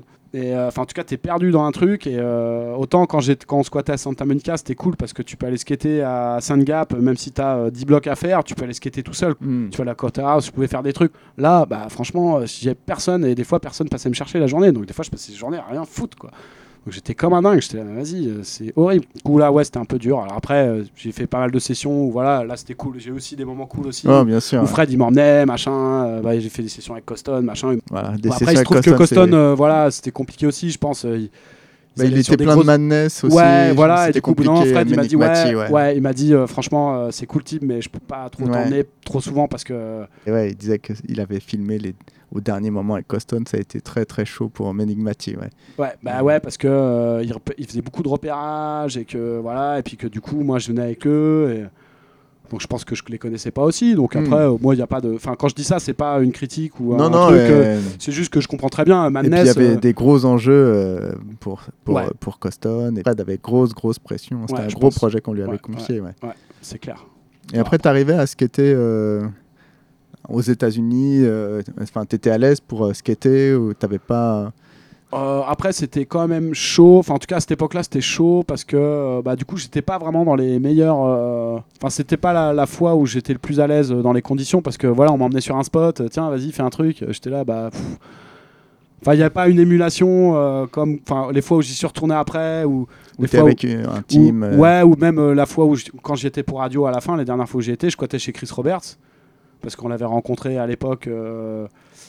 Bah, parce que David d'ailleurs avait squatté avec Vincent Bressol Mm. et avec JB et avec tous ces mecs là et du coup il avait sympathisé avec Chris Roberts avec toute une bande de gars Robbie McKinley Chris Roberts il y avait des Français aussi Max des, et Flo, des mecs qui jumeaux. vont pas t'emmener sur des gros rails et te dire vas-y Ouais, saute. ouais, des mecs cool, chill, vraiment. Enfin, je sais pas, euh, vraiment super cool. Et du coup, quand j'étais pour radio, bah là, c'était charmé parce que j'étais avec Chris.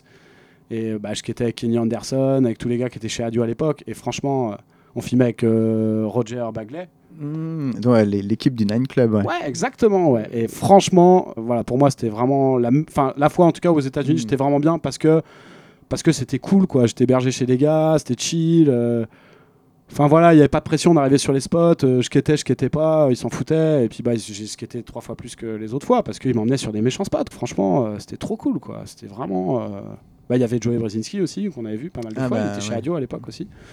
Bon après j'étais déjà chez Cliché aussi. Voilà, il s'était passé d'autres trucs aussi entre temps. Mais en tout cas, euh, les conditions étaient vraiment cool. euh, Enfin Ouais. voilà, c'était charmé quoi. Méchant filmeur, euh, voilà, ce qui était avec Kenny Anderson, c'est quand même cool, tu vois. Même si je fais juste du flat, c'est charmé, tu vois, t'as pas besoin toujours de une bonne, euh, un bon moment de prix. Ouais, euh. voilà, c'est ça, exactement. Franchement, puis Chris, euh, voilà, pareil, trop cool, trop. euh, Et là, tu as fait des photos ou tu as été, euh, filmé des choses qui ont pu sortir? J'ai pas eu trop de bol en fait parce que Adio s'est arrêté pas longtemps après. Et ben Roger a posté des trucs de moi d'ailleurs à un moment il a posté des trucs de, de, de footage machin qui ont jamais été utilisés en fait. Et euh, j'avais fait des j'avais fait des bons trucs franchement j'avais fait des méchants enfin j'étais assez content de moi en tout cas j'avais fait vraiment des bons trucs.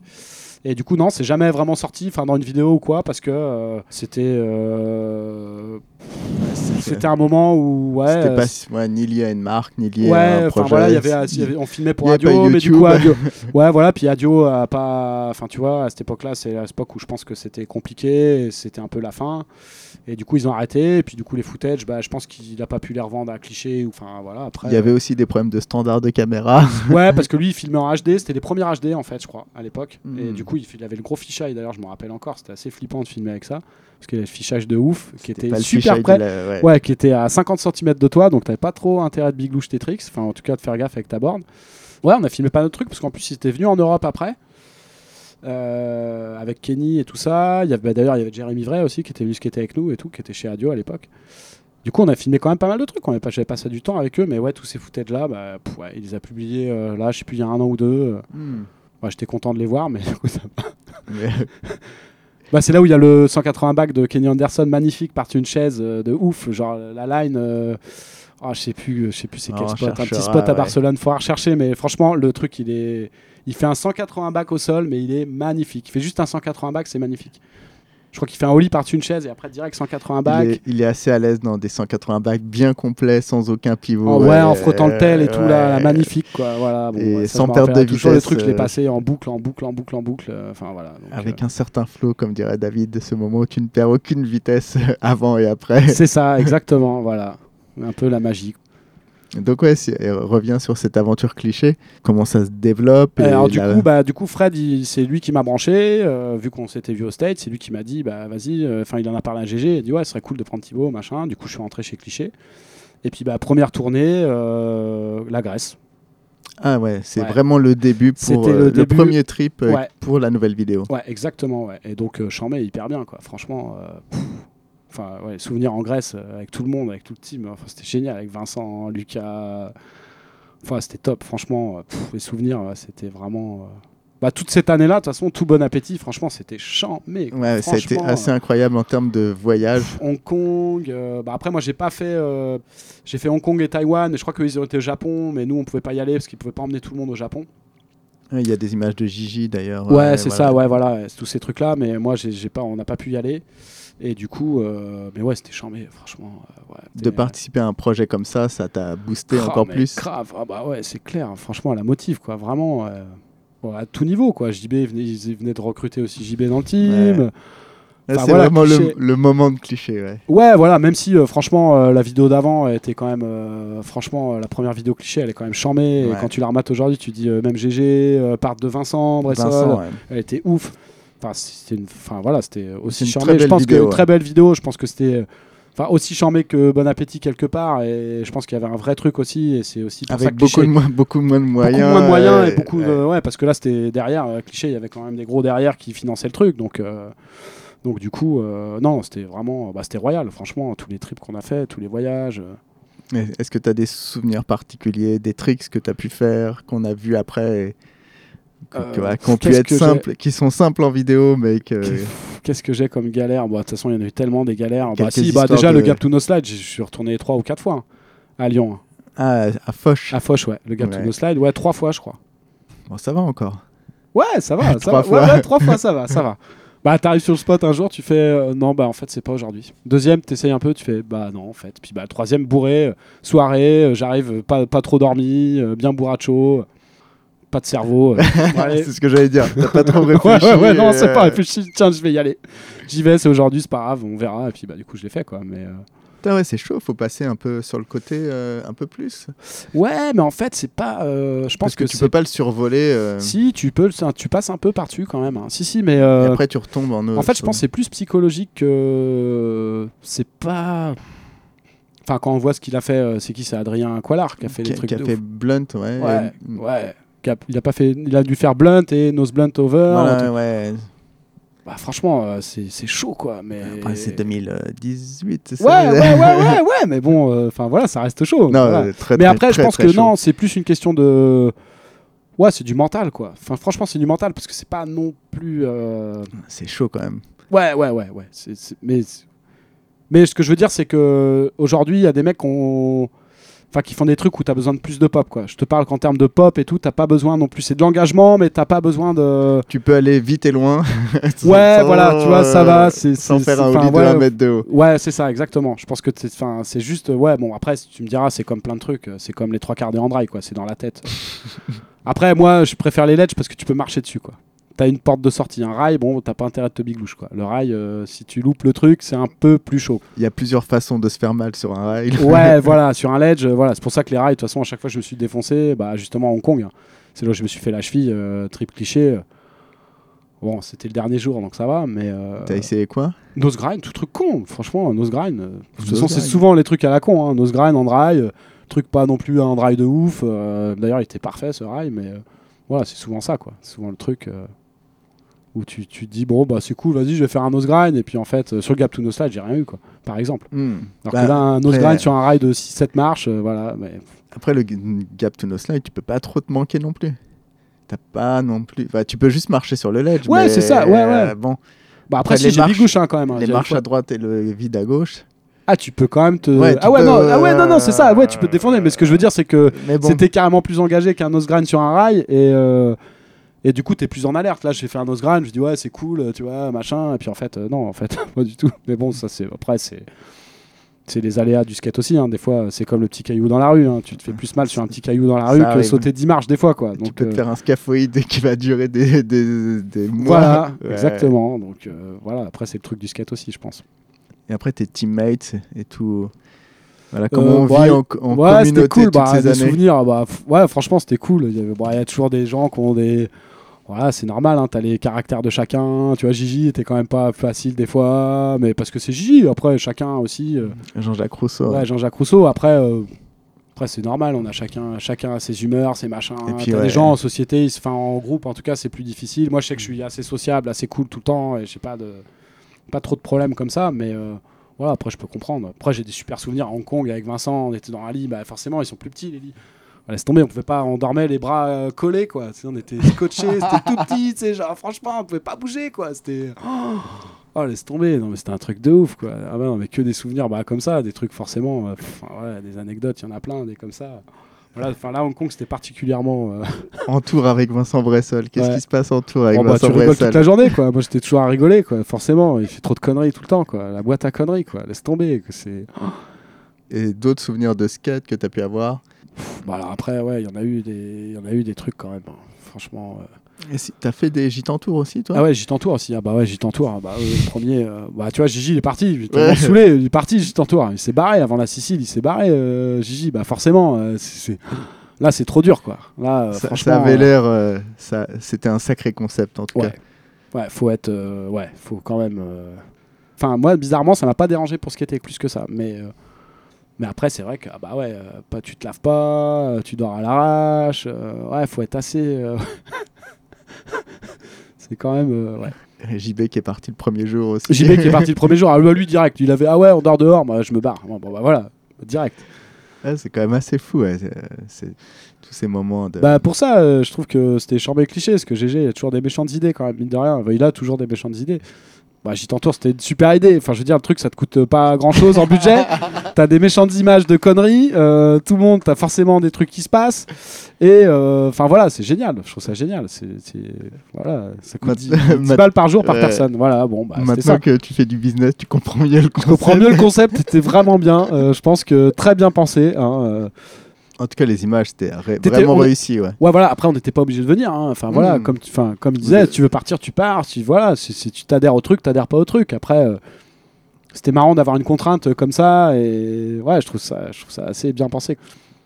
Et t'es resté combien de temps chez Cliché Je suis resté bah, 5 ans, de 25 à 30. Et après, t'as eu de la pression? C'était de la pression de ce qui était pour une marque comme ça? Euh, Euh, bah, en fait, le truc, c'est que c'est vrai qu'au bout d'un moment, je pense que eux avaient la pression financière, je pense. Parce que c'est vrai que des, des voyages comme on a fait, des trucs comme ça, faut quand même rentabiliser. Et même si tu es une grosse marque, c'est quand même pas évident à, à amortir tous ces trucs-là. Et je pense qu'au bout d'un moment, bah, c'est pour ça qu'ils ont été rachetés par les Américains. C'est qu'au bout d'un moment, nous, on avait la pression parce que on savait que ça allait bouger. Ah, ça, vous l'avez senti passer? Enfin, vous l'avez senti Bah, moi, je l'ai ou- senti un peu parce que euh, parce que il y avait certains trucs en disant ouais tes boards elles se vendent pas, etc. Ou enfin des trucs comme ça par rapport à d'autres. Et c'est là où je me suis dit bah c'est vrai que le skate t'as quand même euh, t'as une histoire de niveau et tout, mais t'as une aussi une histoire de marketing derrière et que si enfin comment tu vends ton image quoi aussi Mm. quelque part. Et après t'as des gens qui sont plus vendeurs que d'autres. C'est con, mais ça a toujours été comme ça. Ouais, ouais. Et Charles, il parlait de ça. Il disait qu'à un moment, euh, il y a les réseaux sociaux aussi qui sont entrés en jeu. Après, Ouais, lui, alors- il est resté plus longtemps, mais Ouais. euh, et il disait qu'il n'avait pas, euh, qu'il avait pas accroché sur ce truc-là, que ça n'avait pas été évident, évident à gérer. La, la tournure du skate et- euh, faisait qu'il fallait que tu te vendes sur les réseaux Ouais, c'est sociaux. ça. En fait, c'est- c'est une histoire de marketing, quoi. C'est-à-dire que c'est. C'est même plus. Euh, t'as le skate, mais t'as euh, comment tu te vends ton image, comment tu te vends toi, comment t'es sur les réseaux sociaux, sur les machins. Nous, c'était un peu juste avant ça. quoi. Ouais, ouais. Sauf que Aya, ça commençait. Moi, je me disais, bah, moi, je suis pas assez marketable, quoi. Enfin, c'est con de se dire ça, mais c'est ça, en fait. C'est que ton image, elle fait pas. Et ça, tu- Bon, après, moi, je leur ai dit, je dis, vous faites que des bornes en 7.5. Donc, forcément, à l'époque, tout le monde skatait du 8. Je dis, si vous faites une borne en 8, elle se vendra peut-être mieux. hein. Enfin, tu vois, il y a un moment. Bon, après. euh, voilà. Ouais, après, il y, a- il y a ce truc des, des marques avec les différentes tailles. J'aurais dit, mais faites-moi une borne en 8, Mm. je m'en fous de ce qu'était ma board. Moi, je skate du 7.5, mais faites une borne en 8. Sauf que, bon, bah, après, c'est des trucs, euh, c'est pas. Ouais, c'est des. Enfin, tu vois, aujourd'hui, je, je m'en fous, mais à l'époque, je leur disais, je dis, bah ouais, mais forcément, euh, ma board, elle se vend pas. Vous me faites une board en 7.5, qui skate du 7.5 Il y a que moi, on est trois pélos. Non, mais c'est vrai, c'est Ah, con, tu sais, ouais. genre, euh, faites-moi 8.3, hein, ma board, elle va se vendre, hein, je te dis direct. dans les skate shops et tout, les kids voyaient aussi les pros sur les, les spots et disaient ah, mais ils skatent pas à sa board. Enfin, on était plus attaché à ça avant. Les ouais, ouais, c'est ça, oui, en plus, c'est ça, fallait skater que- sa board, alors Ouais. que. Enfin. Alors qu'à maintenant, tout le monde se fout de qui skate quoi, mais à l'époque, Bah, oui, oui, c'est ça, t'avais ouais. envie de voir le mec avec, avec sa board. ouais, c'est ça. Enfin, tu t'es euh, dit, ouais, tu chercherais plus sa board s'il skate sa board, alors que ça n'a aucune. Enfin, que tu skates cette board là ou une autre, c'est la même, quoi. Enfin, je sais pas si JB change, a, a skaté beaucoup de JB Gillette en 8, il avait des grosses alors lui, il avait sa taille, je crois, il avait des grosses boards, hein, je crois. Mm. Ouais, ouais, si, si, ouais. ouais, ouais. Aujourd'hui, tu as plus conscience de ce marketing et tu l'avais euh, à l'époque? Bah, je commençais à avoir conscience en me disant, euh, de toute façon, euh, le. Si t'es pas marketable dans le sketch, je pense qu'au bout d'un moment, euh, ouais, je pense que ça devient compliqué et, et c'est pour ça que j'ai, euh, quand le cliché s'est arrêté, j'ai arrêté. Je me suis dit bah ça sert à rien de toute façon parce que pff, je vais galérer. Mon image elle est pas assez forte euh, pour pouvoir générer un truc comme certaines personnes. Il y a des mecs, franchement, ils, ils ont tellement une image de ouf que euh, que ça suit encore derrière, même si les mecs ils skatent moins.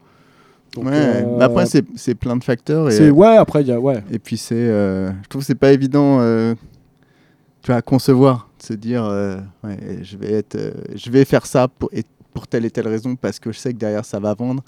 Et après en France, je sais pas si on était très avertis sur du être marketable ou pas. Non, je pense pas. Après, Il y a un exemple aujourd'hui, euh, Kevin Rodriguez, hein, il a pas d'Instagram. hein. Et il vend des boards. Enfin, tu vois, comme quoi euh, Hmm. tu peux bah, après, tenir le truc et voilà. Après, c'est Kevin Rodriguez et méchante image de ouf. euh, voilà. Enfin voilà, je pense que Polar a beaucoup fait aussi pour, euh, pour sur son image, mine de rien, Ah quelque ouais. part. Et je pense que. euh, Enfin, moi j'étais étonné qu'il parle de Polar, mais en même temps, je comprends ses choix. C'est pas une Mm. critique quand je dis ça, mais c'est juste qu'ils ont fait. Enfin, mine de rien. Mais il a eu beaucoup, beaucoup d'images euh, finalement entre Nosebone, Polar. Ouais, Il a été un moment où ça filmait beaucoup, beaucoup Ouais, aussi. et- c'est le développement de YouTube. euh, c'est ça. plein de Et choses. après, bah, c'est un choix de sa part et c'est pas forcément con de pas. Enfin voilà, parce qu'après, quand tu rentres dans ces trucs-là, bah, c'est. Il en faut- il C'est comme euh, quand t'as pas plus. d'iPhone et le jour où tu prends un iPhone, quoi. Une fois que tu mets le doigt dans l'engrenage, c'est mort. Enfin, c'est compliqué, quoi. Ouais. Après, c'est étudié pour ça. Tu es obligé d'avoir le, le ouais, nouvel, c'est ça, ouais, voilà. celui en de plus, l'année. En plus, euh, ouais, voilà. Donc, euh, bon. Et puis, du coup, bah, moi, en fait, euh, en revenant à Cliché, euh, c'est aussi qu'au moment où ils ont été rachetés par les Américains et qu'ils devaient faire un choix dans le team et que du coup, on s'est fait virer, mais parce que euh, voilà, c'était un choix économique. euh, ouais, ils rachetés par les Américains, il y a trop de Français. bon, moi, je pense que c'était une connerie parce que du coup, tu perds. un- Ben, tu- Enfin, pas forcément de nous virer nous, hein. Non, mais les avis sont partagés sur la direction de cliché au moment où ils sont allés aux États-Unis. Voilà, après, que- je te parle pas de nous virer nous, hein, Ouais. c'est pas le- la question, c'est plus de savoir le choix que tu fais et, et si tu La mets plein d'Australiens et plein de. Ricains et tout ça, bah, est-ce Mm. que ça a toujours une légitimité de faire ce truc-là avec un logo sur avec l'Europe? Voilà. La base du truc, c'était d'avoir un team européen, quoi. Mm. Mais bon, après, euh, Comment ça se passe l'annonce de euh, ça va s'arrêter entre nous? Sachant que bah, c'est. c'était un peu dur. Hein. GG, il m'appelle, euh, voilà, c'était un peu dur ouais, quand même. Après, franchement, je m'en doutais. Je savais parce que ça fait deux ans que j'envoyais des séquences, des trucs et qu'ils publiaient pas mes trucs. Faki Five-O, Faki Flip à Milan, c'est pas non plus pourri, tu vois, par-dessus le gap. Enfin, tu vois, c'était quand même des trucs où j'étais content. Je dis putain, j'ai fait une méchante séquence, vous voulez pas faire une pub avec C'est pas très cool, je me suis un peu fait chier à Ouais. faire un truc chambé et vous vous le mettez pas. Bon, bah après. Des moments difficiles, ce truc de, de skate, ça s'arrête. euh, Ouais, voilà. Après, moi, j'avais de la chance et parce que j'avais mon shop déjà, Hmm. j'avais déjà quelque chose derrière. Donc, euh, enfin, je me suis dit, bah, c'est pas grave, je vais bosser. Et puis voilà. Enfin, Hmm. c'est pas. C'est aussi pour ça qu'ils m'ont viré et que c'était plus simple de me virer moi parce que j'avais une porte de sortie quelque part Enfin, aussi. En même temps que Vincent, c'était. Je me Ouais, souviens bien. Vincent. ouais. Alors après, moi, franchement, j'avais plus les boules pour Vincent que pour moi en fait, parce que je trouvais que Vincent c'était pas légitime et que que Ouais. Vincent c'était quand même il était là depuis le début et franchement. Ouais. Enfin, moi, je trouvais ça dégueulasse pour lui. Pour moi, je comprenais parce que je suis arrivé après, machin, et que quand j'ai vu qu'ils ont viré Cleaver, machin, etc. je me suis dit bon, moi, je vais me faire virer. Donc, je savais. Vincent, franchement, ça m'a un peu blasé parce que Hmm. je dis putain, il y a quand même une partie, une grosse partie de clichés que vous enlevez. Mais je pense que oui, comme tous les skateurs, je pense euh, faut un peu penser à l'avenir quand même. Même si tu es au jour le jour quand tu skates, c'est cool quand même de. Et t'aurais aimé continuer dans le skate? Ouais, tu parlais d'audio, je me souviens plus à quel moment. C'est pareil, t'as donc quitté euh, Soltech. J'ai quitté euh, Soltech pour Radio parce qu'ils m'ont proposé euh, voilà, un truc. euh, bah, le contrat était intéressant, Soltech ça devenait plus dur. Puis bah, c'était cool, tu vois. euh, Chris Roberts, il y a Joey, euh, ils m'ont fait une pub directe. euh, non, c'était assez cool, franchement. euh. Bon, après, j'ai pas eu de bol parce que ça s'est arrêté, mais euh, Radio s'est arrêté quasiment au même moment que cliché, quoi. hmm, Donc j'ai fait, bah. Bon, c'est l'heure. euh, là, je pense que c'est maintenant, on va arrêter. Square était déjà. Ouais, Square Lord, c'était déjà fini. ouais, après, ouais, t'as fait partie de Square Lords. On en a pas beaucoup parlé euh, dans les big, Bah, mais même dans les ouais, big ils spin précédents, on a, on n'a pas, on n'a pas spécialement eu de gens qui ont été. euh, Bah, franchement, moi je trouve qu'ils ont fait beaucoup pour. Ils ont fait beaucoup, ouais.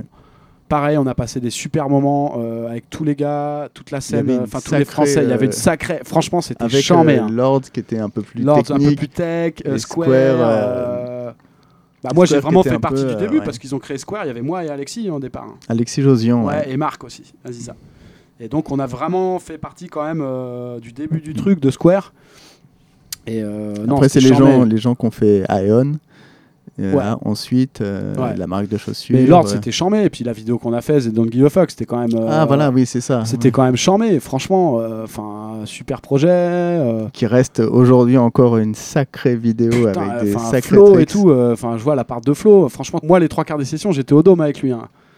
Être à côté de Flo Marfin quand il fait No Lil. Bah, on parle No d'engagement de mec qui skate. J'ai pas vu un mec skater autant que Flo.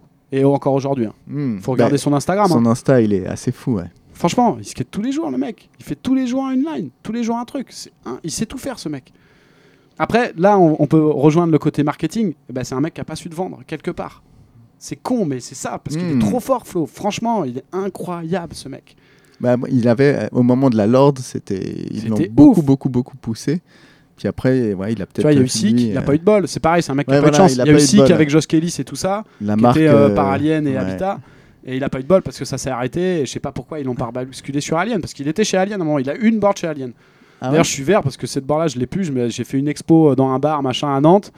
Des premières expos, j'ai fait chourer la board, celle de Flo. Et il a eu une board chez Alien. Putain. Et je suis vert, je me suis fait chourer cette board là.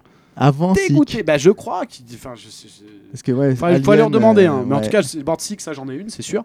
Mais je crois qu'une board Alien, il en a eu une. Ah, il était pro chez Sick. Ouais, il Ouais, était qui pro était chez une division un peu euh, d'élite. euh, D'élite chez. euh, avec William Fan. Ouais, voilà. Il y avait, bah, il y avait Josh Kelly. euh, Avec une ambition aussi européenne, Ouais, un peu plus marquée que d'autres. qu'ils ont arrêté parce que ça a pas pris le truc. Donc, euh, mais en tout cas, lors des squares, c'était chambé. euh, bah, avec euh, Carolino aussi. Alex Carolino, qui est toujours pareil. Faut le suivre, hein. brésilien. et- Brésilien, il est, sourire. team manager d'ici. Ah, c'est Euh, ça voilà, qu'il c'était les inséparables avec Flo, c'était les inséparables. quoi. Franchement, ils étaient tout le temps ensemble. Laisse tomber le level. Tu fais un skate contre eux, mais c'est fini. Tu... c'est même pas la peine. C'est- Tu, tu peux pas. C'est pas possible. Ils font tous les mecs, quoi. C'est incroyable. Franchement. Et euh, plaisant avec le sourire en plus. Ouais, en plus le temps à chambé, fond, tout- ouais. toujours le smile, toujours cool. Bah, allez, on a fait un trip aux US hein, avec tout le monde, hein, avec Franck, avec tous ces gars-là. hein. On a fait. euh, ils avaient Ah mais oui, un, mois, un mois, LA voilà, ouais. il y avait des allers-retours de tous les gars. Ouais, euh, Spoon qui était euh, resté. ouais, ouais, euh, Spoon était resté. Bah, il y avait Léo. Léo Vernet, Léo ouais, Vernet, qui était là aussi qui pour faire là, des qui avait photos. fait chill, enfin qui a fait chill à Mm. l'époque. euh, Franck, Baratiro, Franck JB Baratiro. qui était venu. vous bah, avez écumé, aussi. Il y avait William Fan qui était venu. Vous avez Euh, vraiment beaucoup skaté les schoolyards de, de Los Angeles. C'était euh, chiant, mais franchement, c'est la Ouais. fois où on a skaté toutes les schoolyards avec euh, Julio de la Cruz qui venait nous voir, qui nous drivait et tout, qui nous emmenait dans les ghettos et tout. Ah, génial, extraordinaire. L'époque de Neighborhood, et puis euh, il avait fait, euh, je sais plus, LA Grip Tape, je crois. Il a fait une marque de grip et tout. Ah non, c'était extraordinaire. Bon, ce qui était avec Rezus et, et LeBron aussi. Ouais, bah, qui était chez Neighborhood. euh, qui était les, chez Neighborhood à les Espagnols quoi. Ouais, qui les Espagnols, à Rezus, qui l'arrache. Chocolate, euh, ouais. Et qu'eux aussi ont, franchement, Rezus, euh, niveau incroyable. Ils ont bien galéré aux États-Unis. euh, Euh, lui, il a pour- bien galéré, hein. Pour rester, pour euh, manger, pour. Ouais. euh, ils ont des Ils dormaient sur les canapés. ouais. euh, franchement, c'est des mecs, euh, s'il y a de l'engagement. euh, Hmm. Enfin, en tout cas, Rezus Fernandez, il mérite vraiment sa place. Euh, après, on aime, on n'aime pas ou quoi, mais en tout cas, il mérite vraiment sa place parce que c'est des mecs qu'on Ils sont accrochés. ouais. putain, qu'on donné, qui sont accrochés, qui étaient à l'arrache, qui n'avaient pas de thunes, qui étaient, qui avaient pas de visa, euh, qui étaient illégales, machin. Enfin, c'est chaud, quoi. Mm. Franchement. euh, Ouais, t'as beaucoup tourné euh, avec Square aussi. Ils- Ouais, on a beaucoup tourné. beaucoup, ouais, ouais, beaucoup, ouais, on a fait beaucoup de tours. Ouais, ouais, c'est Mm. clair. Ouais, c'est clair, on a fait plein de trucs. On a fait Barcelone aussi. Bah, quand ils ont fait la vidéo, on a fait plein de trucs. hein. Franchement, euh, bah, c'était pareil. C'était comme un peu cliché. C'était un peu une famille aussi, euh, Mm. quelque part. Enfin, voilà, c'était cool. euh. Ouais, puis mine de rien, lors des Square, ils ont pris plein de mecs. Lucien Clark, il était chez Square. Ah, un jeune Ouais, Lucien on l'a vu à Clark, ouais. l'époque. Il est venu à Barcelone et tout. Il ce qui était déjà trop bien. Enfin, tu vois, plein de petits gars comme ça qu'on a vu après. euh, Ouais, ils avaient aussi une ambition européenne. euh, Ouais, et puis ils étaient pas mauvais non plus pour recruter les gars. euh, Enfin, franchement. ouais, ils étaient précurseurs, c'était euh, précurseurs de tout dans- un dans- tas de choses. de ouais. tout un tas de choses aussi, Mm. tout comme cliché, mine de Peut-être un peu à trop, justement. ah, ouais, ouais, ce truc européen était peut-être pas assez développé. ou, Ouais. euh, après, le seul truc, je pense, qui a merdé chez eux, c'est qu'à un moment, ils ont fait plein de fringues, plein de trucs, et je pense qu'ils ont un peu oublié le côté euh, faire des méchants trous. Genre, ils ont eu des galères sur les roues, étaient pas terribles, et du coup, ouais, il y a un moment, je pense que c'est ça qui a périclité. Après, après, ils ont fait Eon et ça a pas assez marché parce que forcément, les choses, c'est très compliqué. Mm. Ouais, c'était un gros, gros projet C'était euh, un gros, gros projet. de donc, développement euh, et ensuite de faire des chaussures. Ouais, euh, c'est vraiment un autre truc. Mais c'est resté quand même un moment, euh, ça a euh, existé plusieurs années quand ouais, même. quand hein. même, hein. ouais, ouais, ouais, c'est clair. On Mais, essaiera euh, d'en parler un jour euh, avec Nao. euh, Ouais, ce serait très intéressant, je pense, de les interroger sur ce truc-là, parce qu'après, c'est vrai qu'ils ont beaucoup donné aussi. Mm. euh, voilà, c'est vrai que. En tout cas, il y a une émulation euh, qui était aussi vraiment chambée, quoi. C'était Mm. cool. Quel regard t'as sur le skate d'aujourd'hui? Bah alors moi, je, je kiffe vraiment parce que justement, il n'y a plus de barrière de ce qu'on disait old school, new school comme à l'époque. Donc déjà, ça, c'est cool. Il n'y a plus de tricks interdits. Il n'y a plus de tricks interdits. Au contraire, en fait, je trouve que Mm. maintenant, c'est tellement euh, dans la. Bah après, ça dépend. Il y, a y encore toujours des écoles. Ouais. Enfin, je dirais qu'il y a l'école Nin- Ninja Houston euh, qui fait du tech de ouf et qui fait que des tricks de ouf, euh, parfait. Et euh, l'école du mec qui est un peu à l'arrache ou, ou qui va rechercher l'originalité. euh, voilà. Après, moi, j'ai toujours tout kiffé dans le skate, en fait. Je kiffe autant. euh, euh, je sais pas, le Brésilien, comment il s'appelle, qui est chez DC, euh, merde.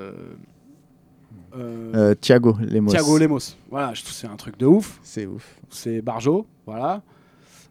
Tout comme je vais grave kiffer Touzri, mais je vais aussi grave kiffer, je sais pas, des mecs. pff, qui vont plus être à faire des wall rides et des wally. euh, Enfin, tu vois, la Polar Style, pareil, j'adore. Enfin, moi, je suis- kiffe tout dans le skate. À partir du moment où le mec il a un bon style et qui me plaît, enfin, j'ai pas de.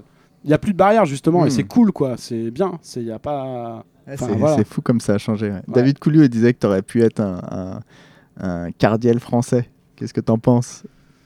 Euh, ouais, il y a plein de potes de, de mon entourage qui m'ont toujours dit ça et je dis bah ouais, sauf que ouais, c'est vrai, mais euh, mais on n'était pas au state. Au state, t'as- t'as cette culture là de gens comme ça qui ont toujours ce qui était pareil, qui ont fait ce truc là et peut-être, sauf qu'on était en France et que c'est pas du tout la Hmm. même. euh, tu vois, la France, on a toujours été faire, un peu relou euh, dans le skate, mine de rien. Euh, après, on apporte des trucs. On voit bien euh, les blobies, tous ces trucs-là, toute cette tendance euh, skate français. On a quand même un truc particulier Ouais. en France, quand même, faut le dire, euh, par rapport à l'Espagne qui est encore tech, machin, hein, mine de rien. Hmm, ouais, après, après c'est intéressant parce que as, ouais, tu, comme tu as ce parcours-là, tu as aussi un.